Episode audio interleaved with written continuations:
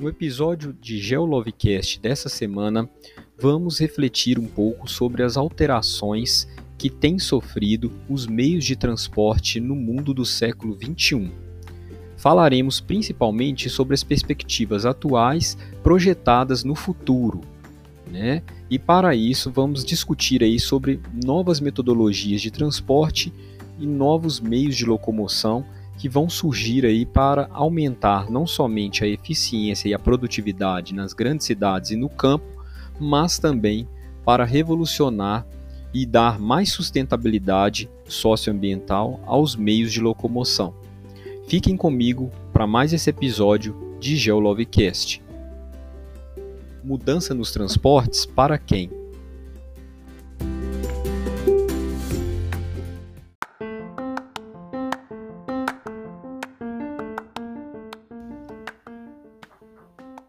Medida que uma população urbana cresce desenfreadamente, com mais e mais pessoas vivendo dentro dos centros urbanos, novas tecnologias passam a ser desenvolvidas para facilitar o sistema de transporte nas grandes cidades.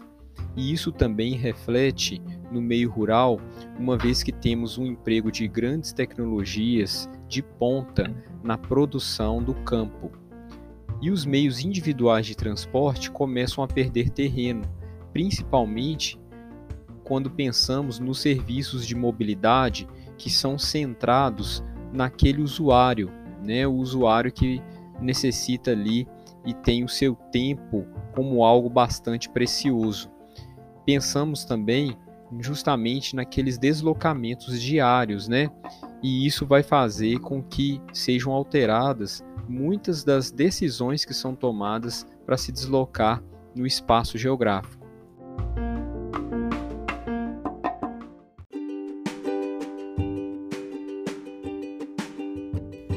Quando falamos sobre meios de transporte individuais, claro que estão excluídos aí dessa perda de protagonismo, né?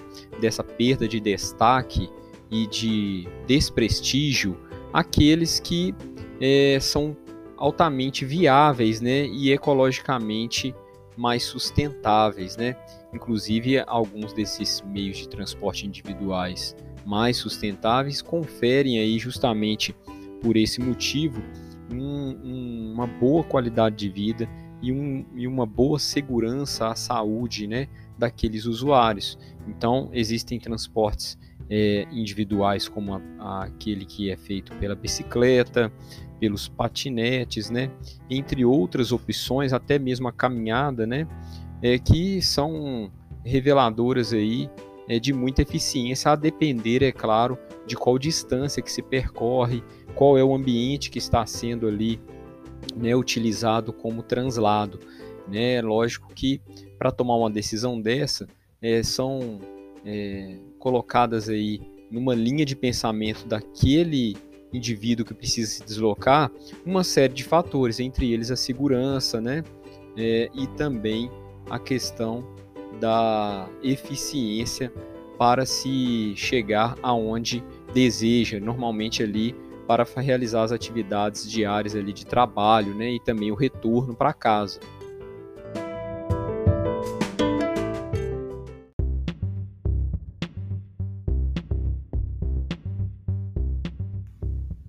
Quando pensamos então na evolução dos meios de transporte ao longo das décadas, pegando inclusive aí desde meados do século XX, né, até a atualidade, a gente pode lembrar aí diversas transformações que aconteceram, principalmente aí se a gente pegar a cada 50, 60 anos, nós tivemos é, grandes transformações, né? É, vamos lembrar aí dos ciclos que se iniciaram inclusive com a própria revolução industrial, né? É, onde nós tivemos aí um destaque para as máquinas a vapor, passando aí é, pelos motores a combustão, né? O aumento da eficiência desses motores a combustão. Tivemos também é, na forma de emprego dessas tecnologias, né? Desde navios é, cada vez mais robustos, né? Projetos é, que é, cada vez mais tem a capacidade de transportar maior quantidade de carga, até aviões também que eh, vão transportar materiais preciosos, pessoas e numa velocidade muito grande. Né? Então esses avanços tecnológicos eles transformam a nossa maneira e a nossa referência eh, de tempo, né? de deslocamento pelo mundo mesmo. E isso, claro, está totalmente conectado com a nossa capacidade de comunicação, né, de como a gente se relaciona com as outras pessoas. E, e essa transformação no meio de transporte, né, nessa metodologia, nessa técnica de se transportar as coisas e as pessoas, realmente é, tem mudado muito a forma como nós nos relacionamos, né? Então nós temos aí um, uma mudança que é constante, e ela está baseada hoje em desenvolvimento de sistemas autônomos, é, principalmente é, preocupados com a mobilidade urbana. Né? Então, nós estamos vendo aí uma verdadeira linha de frente de novas tecnologias que vão permitir, inclusive, que alguns métodos de transporte é, não tenham mais aquele profissional que tanto conhecemos, que é o motorista, né? Então teremos aí uma realidade em pouco tempo né, num futuro muito próximo, de veículos que são autodirigidos, né, que têm aí a capacidade principalmente de transportar uma quantidade muito grande de pessoas. Né. Estima-se aí que é, cerca de um bilhão de passageiros por ano são transportados aí em cada um desses continentes aí que nós conhecemos.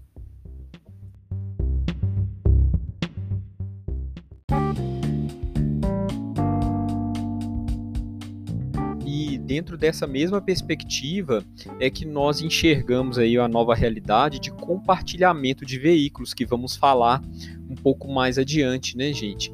Onde deixa de ser é, tão fundamental é, ser proprietário ou proprietária de um veículo que muitas das vezes fica na maior parte do tempo estacionado, parado, desligado, né? E isso representa, claro, uma ocupação de espaço e um desprendimento aí de recursos, né? Com um custo muito elevado, é, com essa propriedade aí de um meio de locomoção que muitas vezes é subutilizado.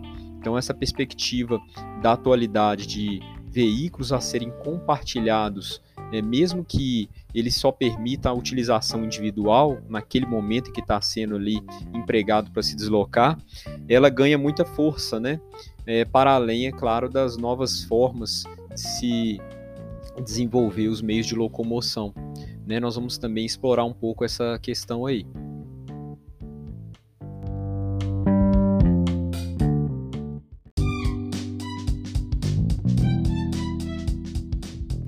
Agora, do ponto de vista do desenvolvimento é, de inovações, temos como destaque aí aquele chamado sistema Hyperloop, né? É, que já deixou de ser uma utopia aí e é um transporte de altíssima velocidade que tem sido desenvolvido em alguns laboratórios, né? Já saiu já uma transposição desse campo mais teórico para campos de ensaios, é, projetos aí que estão em desenvolvimento, né? E é uma mudança radical, porque na realidade, é, quando pensamos na chegada da máquina a vapor e do motor a combustão, né? É, essas novas tecnologias, como o Hyperloop, que na realidade é um tipo de transporte que utiliza o vácuo para atingir velocidades altíssimas, né? Então são túneis a vácuo que poderão aí servir de meio de locomoção, né, é, de diversos é, países aí que poderão se conectar através dessa perspectiva, né. Então a gente percebe que na realidade há uma relativização quando pensamos no meio de transporte dessa noção espacial geográfica, né, que certamente nunca mais será a mesma a partir aí é, desses novos inventos aí que estão para chegar no, ao nosso cotidiano.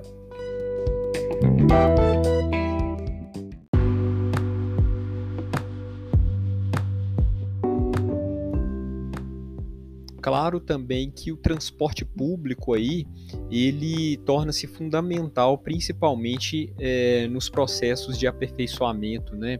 O interesse é, pelo uso do transporte público, mas principalmente o transporte público mais eficiente, né, que permita uma melhor mobilidade da população trabalhadora e também a população que busca aí um deslocamento para lazer, para é, uma aproximação de relacionamento com familiares e tudo mais, ele ganha muita importância, né, principalmente porque é, acabamos de trabalhar essa noção, a nossa perspectiva e referência é, do valor do tempo cada vez mais se torna aguçada, né, no nosso cotidiano, no nosso meio, né? Isso é algo compartilhado por todos aqueles que de certa forma percebem é, que muito tempo acaba sendo desperdiçado é, justamente em deslocamentos é, que poderiam ser é, bem mais eficientes, né?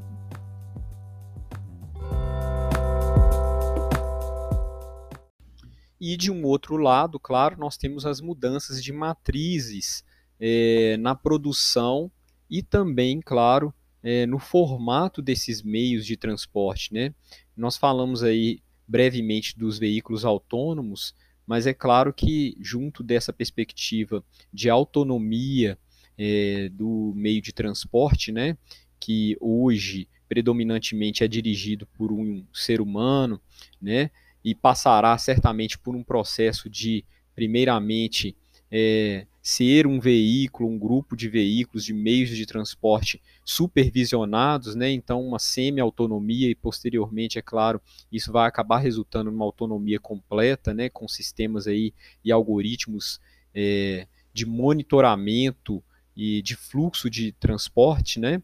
Porém, a gente, claro, junto com esse desenvolvimento, há uma mudança profunda na matriz é, das forças que vão aí ajudar a locomover todos esses veículos, né? A gente observa aí é, que muito em breve nós teremos a predominância de veículos elétricos, né?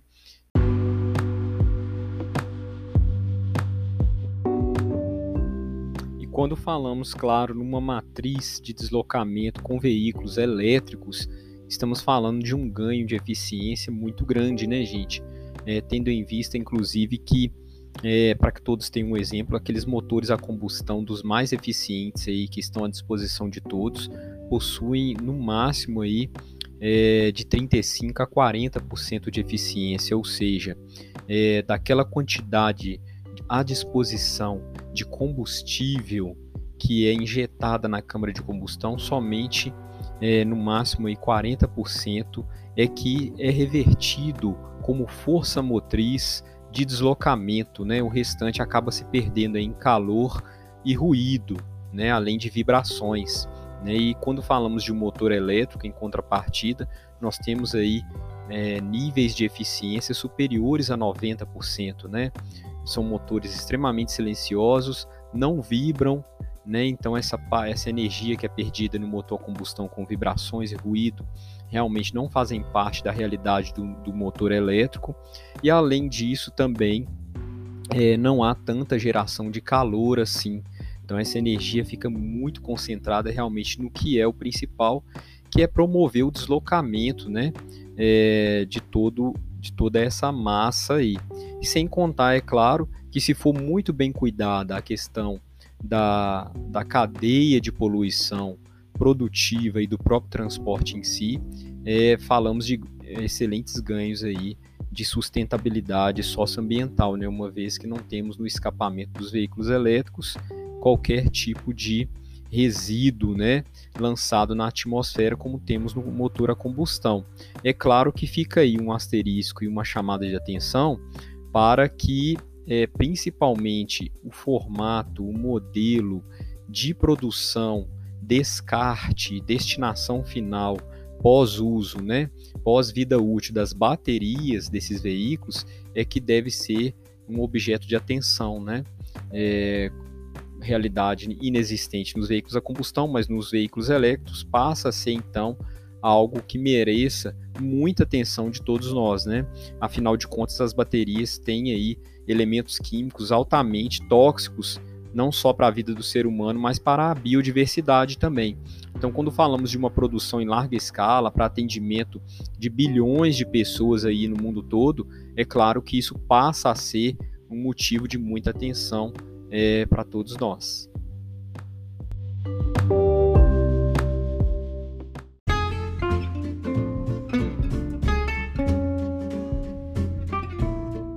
Agora, numa perspectiva paralela, algo que tem se tornado realidade, principalmente nas grandes metrópoles mundiais, é a visão de compartilhamento de veículos, né? Compartilhamento de modalidades de transporte. E isso sim, independente de qual seja a matriz, representa aí uma modificação profunda, principalmente quando pensamos na redução de congestionamentos, né, na melhor sustentabilidade é, dos recursos que o nosso planeta dispõe aí para a gente fabricar e conviver aí de uma forma mais harmônica.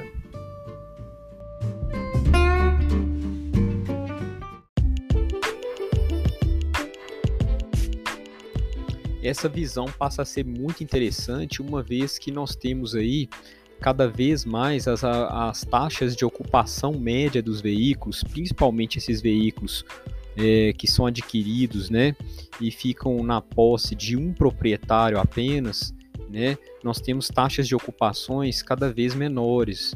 Hoje, segundo a Silicon Valley Mobile, que é a, a instituição que faz diversos estudos na área de transporte no mundo, né, é, eles é, colocam um patamar aí atual de cerca de 1,4 pessoas é, com uma ocupação média dos veículos e esse número vem caindo com o passar dos anos, né? Então isso demonstra justamente que há uma fragilidade, uma incongruência muito grande, principalmente se pensarmos numa forma mais sustentável é, de encararmos mesmo essa matriz aí global de transportes, né? E a Bosch também recentemente divulgou um estudo é, destacando que a quantidade de carros novos que têm sido vendidos globalmente, ela tem uma tendência aí de desaceleração e de ligeiro declínio, principalmente com uma substituição para veículos que são passam a ser adquiridos principalmente para compor aí frotas é, grandes frotas, inclusive, de compartilhamento de carros, né? Então aí nós estamos falando de veículos menores, com uma outra perspectiva de atendimento, e é claro que começam a surgir os nichos também de veículos maiores que vão atender uma família que se reúne para fazer uma viagem um pouco maior, né? E aí você passa a ter inclusive montadoras como a BMW, é, a General Motors, que já começam a articular o que? Investimentos em empresas criadas por esses grandes grupos, né, é, destinadas a uma simples tarefa, o compartilhamento de veículos, né. Então essas operações aí elas têm sido é, cada vez mais é, incentivadas, sobretudo na Europa e em boa parte da América do Norte, né? Sobretudo Canadá e Estados Unidos, e certamente nós teremos aí essa onda um pouco mais clara, né, chegando aqui também em outras é, nações e continentes, como é, partes da Ásia, América e África.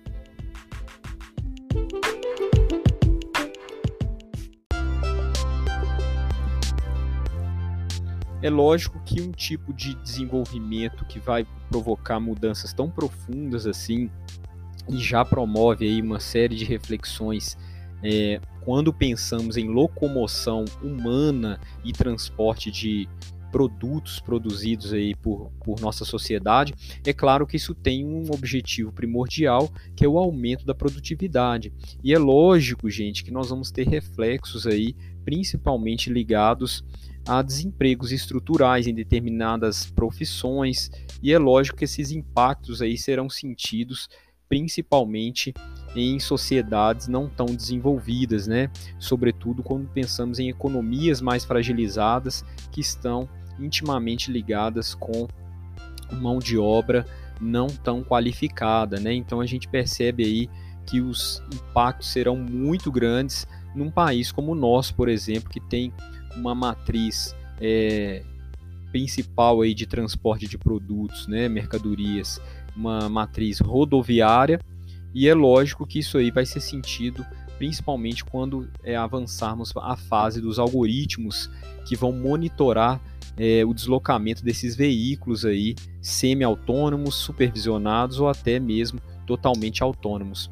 Mas claro, são cenas dos próximos capítulos, é, porém certamente essa roda vai passar aí é, e poderemos conversar muito sobre esse processo todo que vai se desdobrar em uma série de consequências aí benéficas e maléficas para todos nós.